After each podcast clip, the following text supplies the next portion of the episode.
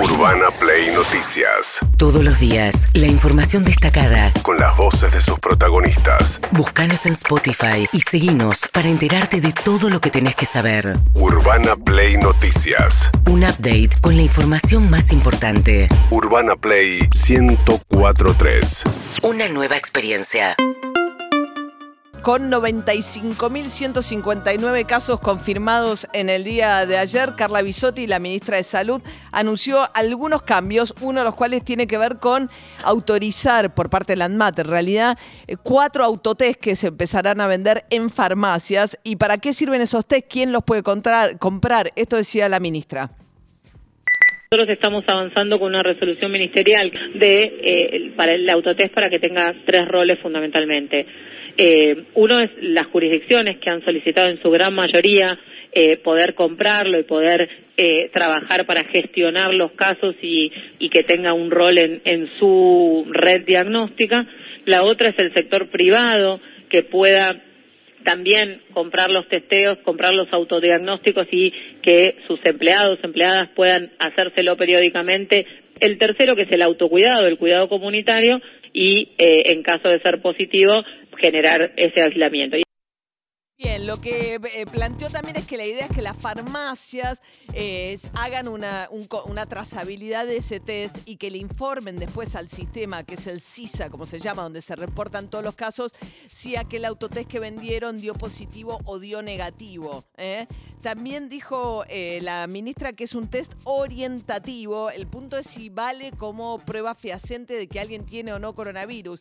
Y Bisotti dijo, bueno, que eso lo depende. Es un test orientativo, que es un test que eh, cada jurisdicción va a definir la clasificación final y si hace falta confirmarlo y si eso es este, válido para una licencia laboral, no sería válido para un viaje, se tienen que hacer los test convencionales. La otra situación es la trazabilidad. Ahí van a tener un rol muy importante las farmacias, donde se vendan esos test porque son las responsables de dar la trazabilidad de las personas que se mm, hacen el autotest y lo tienen que reportar para poder tener la trazabilidad y la, mm, la gestión de esos casos. Bien, mientras tanto, lo que están subiendo son muchos los casos de los chicos, ¿eh? la población que en porcentaje sube más porque es la población también menos vacunada en este momento. Rosa Boloña, jefa de control de epidemiología del Hospital Garraham, dijo lo siguiente. Eh, Estamos abriendo eh, la tercera sala para la atención de pacientes eh, COVID.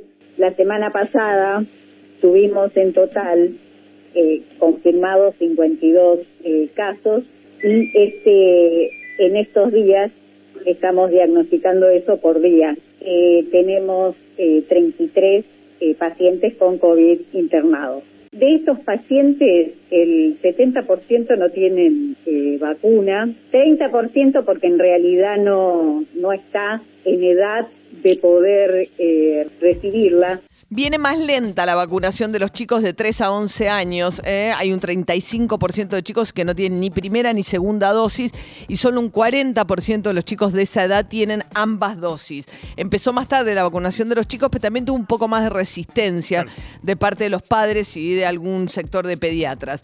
Mientras tanto, está afectando esto el ausentismo, lo vienen alertando también desde las industrias, sobre todo la industria de aeronavegación. Pablo Virol, secretario general de la Asociación de Pilotos de Líneas Aéreas. nos estamos cayendo como moscas. Vos, eh, en aviación trabajás en equipos, viste, dentro de los turnos de los hangares, dentro de los turnos de despacho, eh, en los aeropuertos, ni te, ni te cuento dentro del hall de embarco, que es un, un hormiguero, que está caminando el virus como loco. Y nada, cuando cae alguien del equipo contagiado, tenés que voltear a toda esa tripulación por contacto estrecho. Así que muy rápidamente es una industria que, que se queda sin recursos humanos, digamos, exponencialmente, ¿no?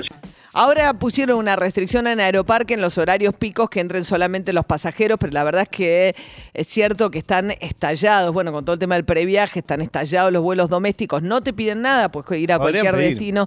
Sí, y además te digo algo, eh, la gente tampoco es que todo el mundo es muy respetuoso, el barbijo bien puesto. A mí me tocó ahora en el viaje a Misiones, tenía delante un señor, si dan ganas de decir, che, pónganse bien el barbijo, no cuesta nada, el barbijo bajo la nariz. Sí, Este, pasa en el cine también mucho. ¿eh? Ah, ¿sí? Sí, sí, sí, mucho. Este, obviamente du- durante durante dos horas, por ahí la gente parece no puede aguantar el, ¿viste? el, el barbijo. Ahora están dejando, eh, no dejan que entres a comer tampoco, ¿viste? Porque, Ah, no te dejan comer, claro, porque eso es una manera, porque te sacas el barbijo si estás comiendo. Mientras tanto, mi preocupación también es que entremos en el pico de estas olas y que esto afecte la llegada a las clases nuevamente. Estamos en marzo, arrancan las clases. El nuevo ministro de eh, Educación de la provincia de Buenos Aires es Alberto Silioni, un hombre de muchísima experiencia en materia educativa, fue además ministro nacional y viene con un discurso, digamos, bastante distinto a lo que tuvo Kisilov estos dos años de pandemia y su anterior ministra, planteando que la prioridad absoluta es que haya presencialidad. ¿Qué dijo Silione sobre la, sobre la posibilidad de eh, eh, exigir que los chicos lleguen vacunados a las escuelas? puede ser una alternativa. La verdad que yo en eso soy muy respetuoso de nuestros ministros de salud. Trazo un principio que es desde el deseo más que, que desde otro lugar, que es que haya presencialidad. Y, y después pongo una coma y digo si las condiciones sanitarias lo permiten. Eh, diría que lo último que, que debiéramos en, esta etapa impedir es que haya clases. Escucho que, que estos números irán bajando hacia fin de febrero y entonces quizá a principios de marzo tengamos otra realidad que con pase sanitario, con otros elementos, podamos eh, lograr que empiece la presencialidad que Bien, es una curva que se supone, por el comportamiento que vemos en otros países, que sube rápido y que baja rápido. O sea, te- tenemos por delante todavía un tiempo de números altos, pero bueno, hasta marzo ojalá que la situación al momento de arrancar las clases esté mucho más controlada. Sí, se supone, por lo que dicen en el gobierno, que estamos en la parte de subida de la, de la curva y para finales de enero debería pegar la vuelta y, y empezar a bajar con la misma rapidez. Mientras tanto, Alberto Fernández recibió ayer un grupo de gobernadores, algunos salieron por Zoom, fueron solamente oficialistas.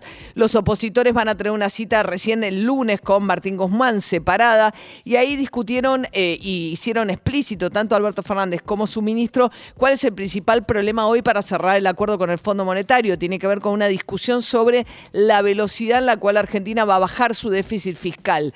Alberto Fernández decía... Para nosotros no es posible lograr la idea de una deuda sustentable que se funde en razones de ajuste. Para nosotros, ajustar la economía es achicar la economía, es dejar de crecer y es hacer más difícil las obligaciones que tenemos con los acreedores externos.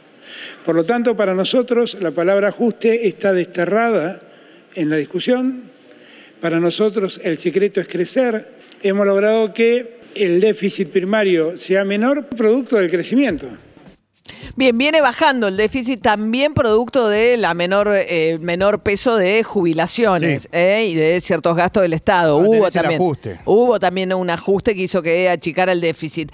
Martín Guzmán dijo que concretamente la velocidad a la cual Argentina tiene que bajar el déficit es la discusión que hoy traba la posibilidad de un acuerdo con el fondo, siendo la postura más dura la del gobierno de los Estados Unidos que es decisiva dentro del directorio del fondo.